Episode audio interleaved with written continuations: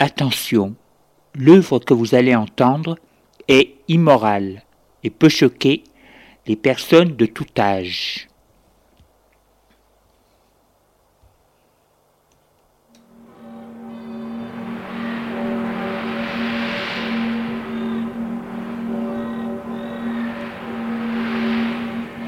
Nous vous présentons dans la série L'écran radiophonique un scénario original de Julien Jean-Pierre, La spirale de verre. Production, mise en scène, Julien Jean-Pierre.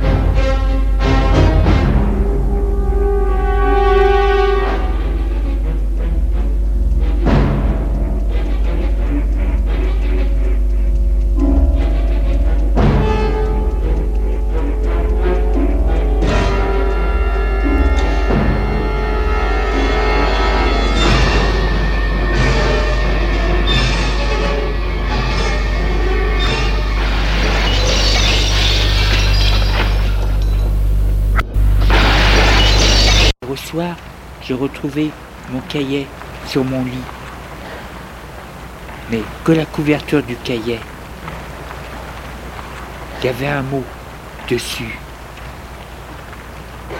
Le mot me dit que je ne risque plus rien, que les preuves ont été supprimées et que je dois faire attention la prochaine fois.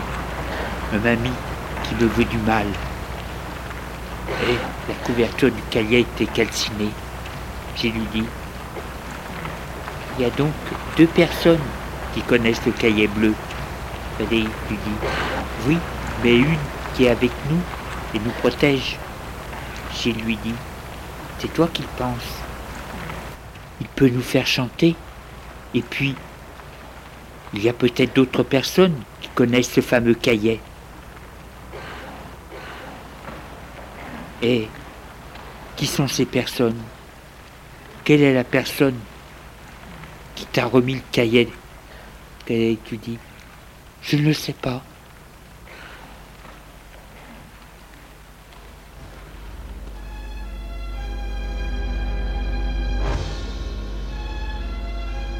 Les jours passent. On n'entend plus parler de ce cahier bleu, mais Carole ne dit plus rien. Elle évite Frédéric comme si elle en avait peur. Frédéric se dit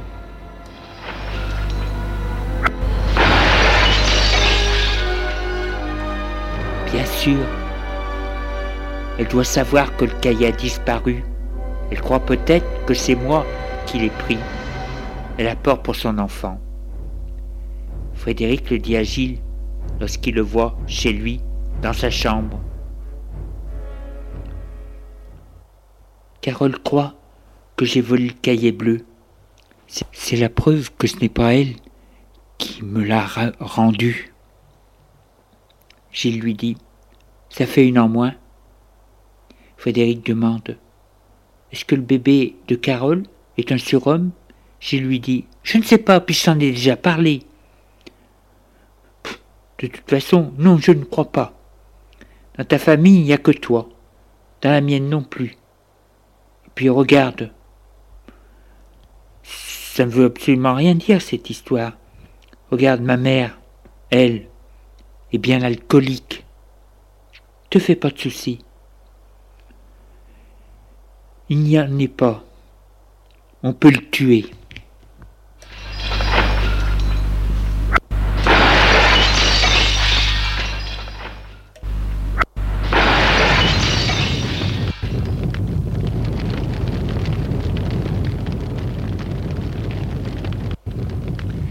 Frédéric s'aperçoit ce qui le relie à Gilles. Ce n'est pas ce qu'ils font, leur secret, car même s'ils n'étaient pas unis par certaines choses comme des crimes, il en aurait malgré tout de l'amitié, une amitié très forte, même s'ils ne faisaient que des choses sans importance. Est-ce qu'il était ébloui par lui la première fois qu'il l'a vu? Qu'il a vu son visage illuminé par les rayons du soleil. Pour lui, avant de savoir qui il était vraiment, il savait qu'il était un être à part, exceptionnel, une espèce de Dieu ou un ange. Et lorsque Jules, Gilles a décidé de l'entraîner dans ses expériences, ou plutôt son cercle de surhomme, il en a été flatté et ému. Il a suivi et le suit et le suivra n'importe où, même au-delà du monde, de l'homme, au paradis ou en enfer. Gilles est la seule personne qui lui a donné sa dignité, lui a démontré qu'il était un être exceptionnel et non la chose de l'autre, de l'être, de l'être opaque, l'être qui n'est rien, malgré qu'il lui est démontré par le crime. Et pour ceci, il ira où le guidera Gilles, même en enfer, car avec Gilles l'enfer deviendra ivresse, une ivresse que le paradis ne peut donner sans lui.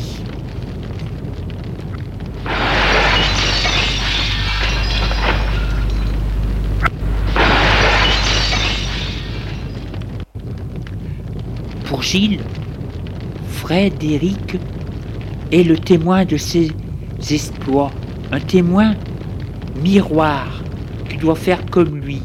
Il l'aime parce qu'il le veut lui. Il veut Frédéric en double.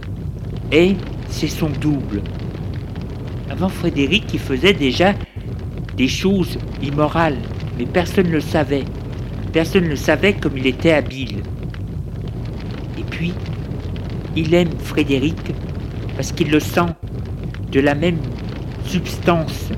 Et malgré lui, il le trouve beau et doux. Et puis Frédéric fait tout ce qu'il lui demande.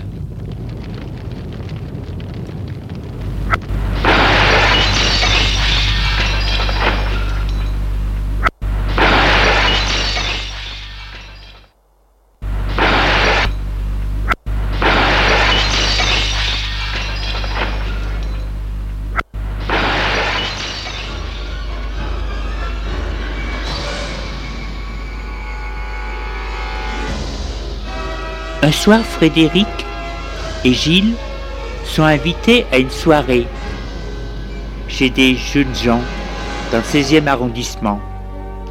Un jeune homme de bonne famille qui vit seul. Ses parents sont partis en Angleterre pour affaires. Alors il en profite pour inviter des copains à, à faire une soirée dans l'hôtel particulier de ses parents. Un bel hôtel du 18e de deux étages, au fond d'un petit parc. Le jeune homme vit seul avec des domestiques et un bon compte en banque. Il va lui aussi au lycée Henri IV. Il a invité les deux garçons parce qu'il les trouve bien physiquement, sont bons élèves et surtout sont invités aux soirées des francs blancs, ce qui n'est pas rien.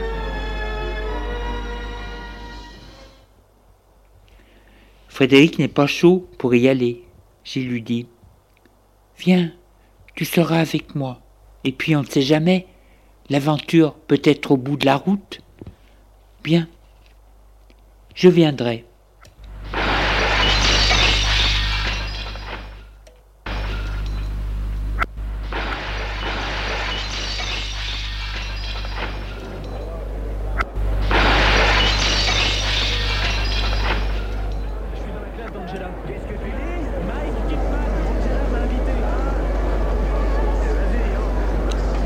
Et le vendredi soir, à 21h, ils sont allés à cette fête. Parce qu'ils arrivent et il y a déjà du monde, surtout des jeunes. Et on peut dire que des jeunes, à part quelques exceptions, comme cette femme à tête de cheval habillée d'une robe longue du soir verte. Elle a dit, lorsque l'on lui a demandé qui elle était, Sa compagne Jacques, c'est sa mère qui me l'a dit. Alors on l'a laissé tranquille. Tout est illuminé. De la musique à fond la caisse. Ça rit, ça boit, ça danse, ça chahute, ça pose des mains où la pudeur ne le voudrait pas. Frédéric et Gilles reconnaissent quelques connaissances de lycée. Le jeune homme de la maison, un grand garçon, blond, beau visage, ovale et fin, yeux bleus profonds, mince de corps, habillé d'un smoking, vient à eux. Merci d'être venu. Et il les mène boire du champagne au buffet. Puis, il leur présente deux filles. Blonde, filasse, et la fille d'un ambassadeur et l'autre d'un gros industriel. Il dit aux deux garçons, faites-les danser. Moi je vais jouer aux cartes. Dis, mais j'aime jouer aux cartes. Je lui dis, vous viendrez après, mais avant faites danser ces filles. Elles ont mort d'envie de faire votre connaissance. Et ils s'éloignent. Gilles et Frédéric font danser les deux filles. Celle qui danse avec Gilles lui dit Ça fait des mois que je vous observe et je veux vous aborder, mais vous êtes toujours avec votre ami. Ça fait un peu jaser que vous soyez toujours bien ensemble. Gilles lui dit Et oui, que voulez-vous Qui se ressemble s'assemble. Frédéric est extraordinaire. Il demande Il fait quoi? Il lui répond Il fait tout. Elle fait Ah Je vois, dommage. Après la danse, les deux garçons les laissent. La fille qui était avec eux. Gilles dit à l'autre Laisse tomber, ils sont ensemble. Gilles et Frédéric vont regarder dans la pièce voisine les joueurs de cartes. Il y a des petites tables avec quatre personnes qui jouent. La pièce est silencieuse. Bien entendu, on entend le bruit de la soirée, mais ici, on ne fait pas de bruit. Tout le monde est concentré. L'on fume beaucoup et boit aussi beaucoup. Le jeune homme se lève pour leur faire signe de venir à lui. Il y a une table où se trouvent trois personnes. Il leur demande Vous voulez jouer? Je lui dis oui. Frédéric lui dit non. Le jeune homme, qui s'appelle Benoît Tresse, demande à ceux qui sont à sa table Y a-t-il quelqu'un qui puisse céder la place à Gilles Un des garçons dit Moi. Il se lève et s'éloigne. Gilles prend sa place. Frédéric prend une chaise et va se mettre près de la table pour assister au jeu. Et on commence à jouer. Comme je ne connais aucun jeu de cartes, ni autre, je ne vous dirai rien. Vous, vous imaginerez le jeu qui joue et comment il joue. Il joue. La partie est rude. Gilles a des difficultés à jouer parce qu'il n'a pas eu le temps de préparer pour tricher. Ce n'est pas qu'il perde, il ne perd pas, mais il n'est pas le meilleur. Et Gilles veut être le meilleur. Surtout, ça l'énerve de ne pas être le meilleur. Benoît est plus fort que lui. Il n'aime pas qu'on soit plus fort que lui. Et puis il y a Frédéric qui le voit et qui voit qu'il n'est pas le plus fort. Ne supporte pas que son ami le voit moins fort que les autres. Il veut être, pour son ami, un dieu.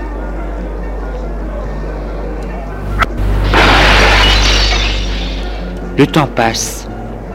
Il joue, il joue même bien, mais n'est pas le plus fort. Frédéric est triste qu'il ne soit pas le plus fort, mais il se dit qu'il va gagner. Et au fur et à mesure de la partie, les joueurs sont éliminés.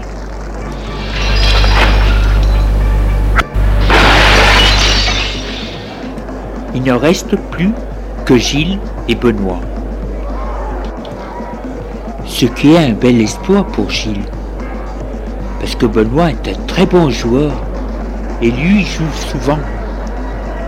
Il ne triche jamais. Donc c'est un bon exploit. Benoît joue son argent bien sans jalousie.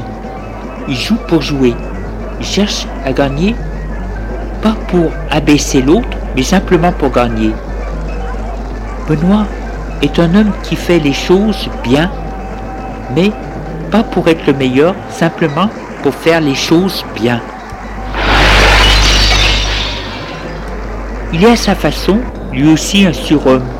Disons un surhomme qui a des idées pures et ne cherche pas à nuire. Il est noble de corps et d'âme. Sa supériorité ne cherche pas à faire le mal ou à baisser les autres. Il est supérieur, c'est tout. Simplement supérieur. Gilles devrait s'apercevoir qu'il a affaire à un surhomme.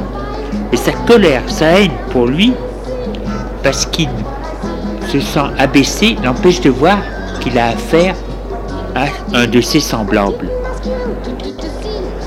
Qui est pur et noble. La partie est longue, dure. Gilles joue d'une façon nerveuse, anxieuse. Son adversaire, lui, joue d'une façon détendue et sans arrière-pensée. Comme il joue d'une façon détendue, il joue mieux parce que son esprit est clair.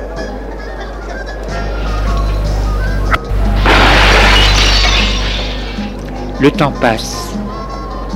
Frédéric est triste pour Gilles et Benoît met la dernière carte sur la table. Il a gagné. Les gens les entourent, les félicitent. Gilles est furieux. Parce qu'il n'a pas perdu beaucoup. Pourtant mais il est furieux. Benoît lui tend la main, il la prend avec dégoût.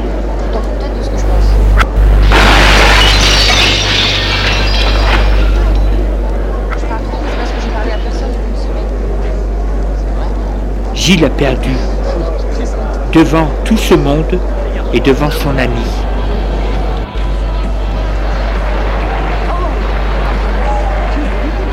Les gens applaudissent les joueurs.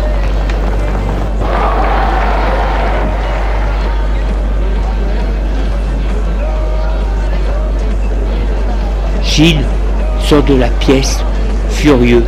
Frédéric le suit et il quitte la soirée.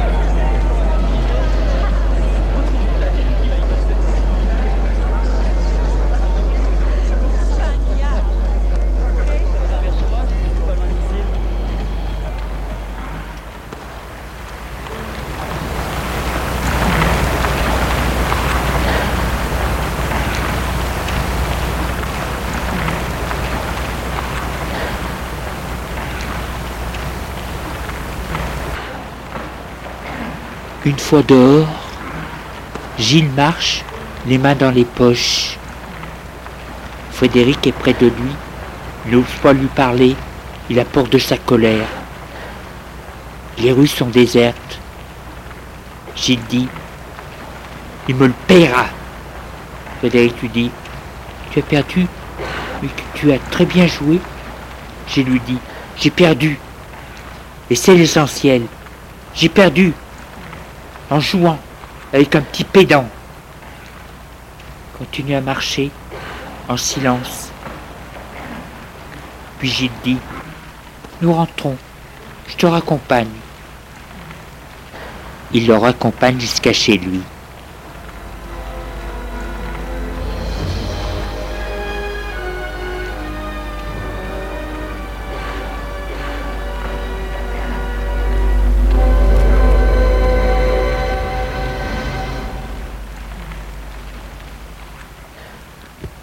Avant de le quitter, Gilles dit J'ai perdu, mais je n'ai pas dit mon dernier mot.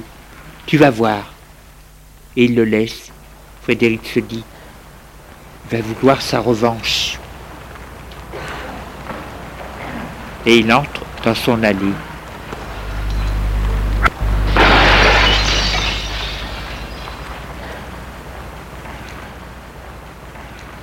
Gilles marche dans les rues désertes, les mains dans les poches. Il passe devant une pute ou un travelot, on ne peut pas vraiment savoir, habillé d'un pantalon collant blanc et d'une veste noire. Elle a les cheveux filasses, roux, tête osseuse. Elle dit Bonsoir. Il ne dit rien. Elle lui dit Bonsoir. Il lui dit Bonsoir en vitesse. Elle continue à marcher. Elle lui demande Tu viens? Il ne répond pas. Elle lui dit Je ferai tout ce que tu voudras. Il s'arrête et lui dit Tu connais un coin tranquille? Elle lui fait Oui, viens. Il la suit. Et elle va ouvrir une porte d'une allée d'un vieil immeuble délabré.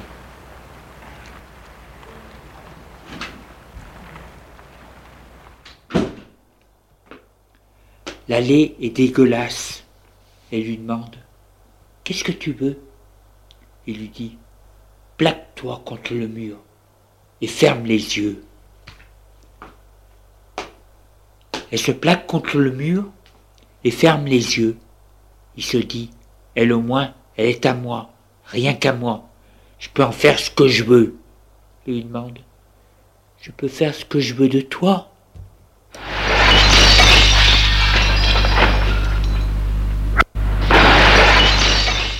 Elle lui fait Oui, tu peux faire ce que tu veux, joue comme tu veux. Il lui dit Moi j'aime jouer à ça. Et il lui enfonce son couteau à cran d'arrêt dans le ventre. L'autre main, il la maintient pour qu'elle ne tombe pas. Et il lui dit J'avais la permission de faire ce que je voulais. Eh bien, je l'ai fait. Il retire le couteau. Et lâche sa fille qui tombe à terre.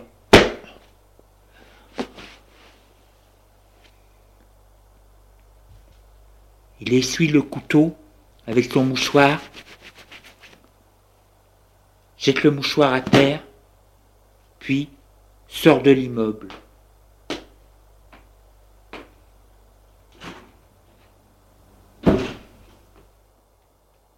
Il se dit, je suis le plus fort. Il continue à marcher dans les rues désertes.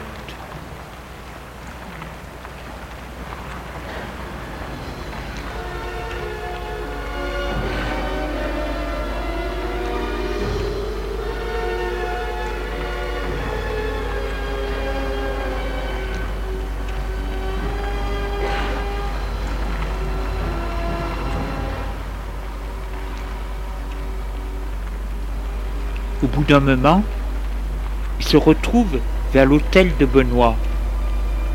La soirée est finie, tout est éteint, il n'y a plus de bruit, tout semble désert.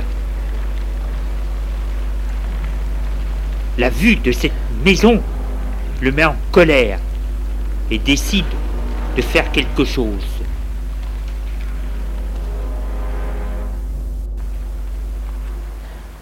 Il va au portail. Seul un interphone. Oui. Il ne répond pas. Il sait qu'il y a les domestiques. Comment faire? Il décide de tenter le tout comme pour le tout, comme il a l'habitude de le faire. Alors, il fait le tour de la propriété. À un endroit, il voit un arbre dans la rue qu'une branche dépasse et va à l'intérieur de la propriété. Il grimpe sur l'arbre, sur la branche, puis saute de l'autre côté. Il se trouve dans le parc, va vers la propriété. Il fait le tour, voit une fenêtre qui est à ras le sol. Une fenêtre qui sert à éclairer les sous-sols ou une pièce au sous-sol service. il n'y a pas de volet. Vite, il prend une pierre pour taper sur la vitre et la briser.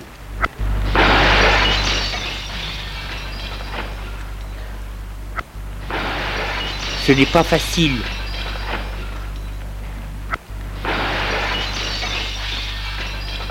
De briser. C'est assez difficile. Et comme ça, puis ça fait du bruit, un bruit terrible dans la nuit. Mais personne ne bouge. Ouf, la vitre est brisée. Il peut tendre la main pour ouvrir la fenêtre, puis sauter dans la pièce du bas, du sous-sol. C'est une cuisine moderne, une grande cuisine comme celle d'un restaurant. On voit que le propriétaire reçoit beaucoup. On y voit assez clair, c'est à pleine lune. Gilles voit une porte. Il va vers la porte.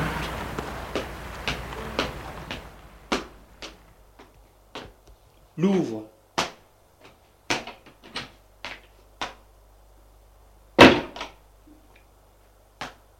C'est un couloir. Au bout, il y a des escaliers. Il monte les escaliers. Il y voit parce que dans le couloir, il y a une fenêtre. En haut des escaliers, il y a une porte. Il l'ouvre.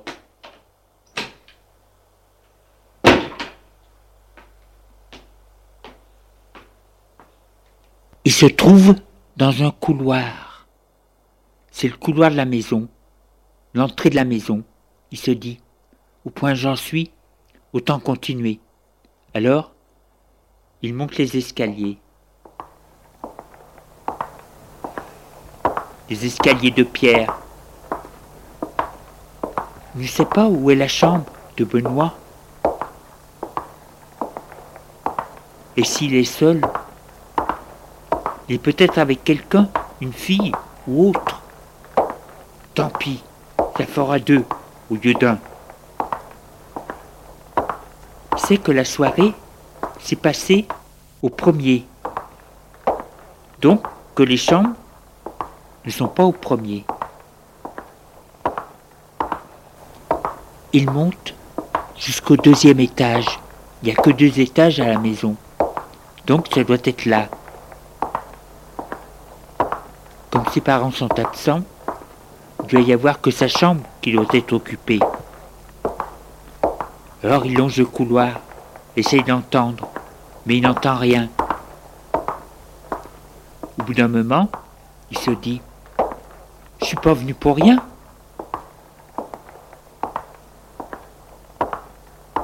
Alors il refait le couloir en ouvrant tout doucement les portes des chambres.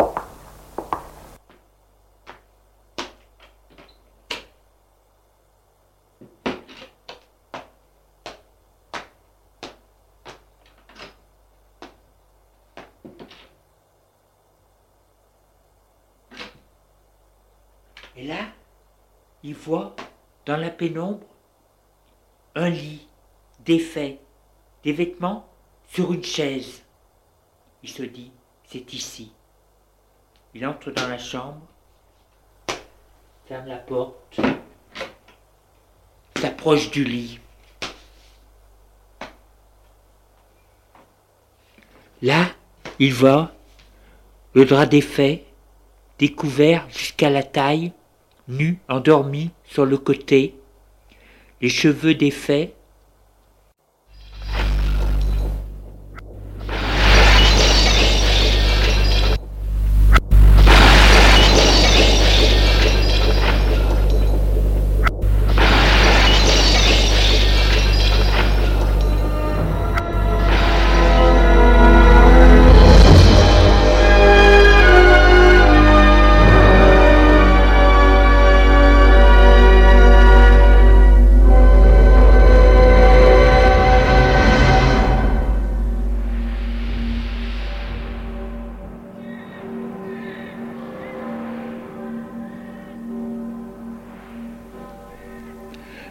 nous vous avons présenté dans la série L'écran radiophonique, un scénario original de Julien Jean-Pierre. La spirale de verre. Production, mise en scène, Julien Jean-Pierre.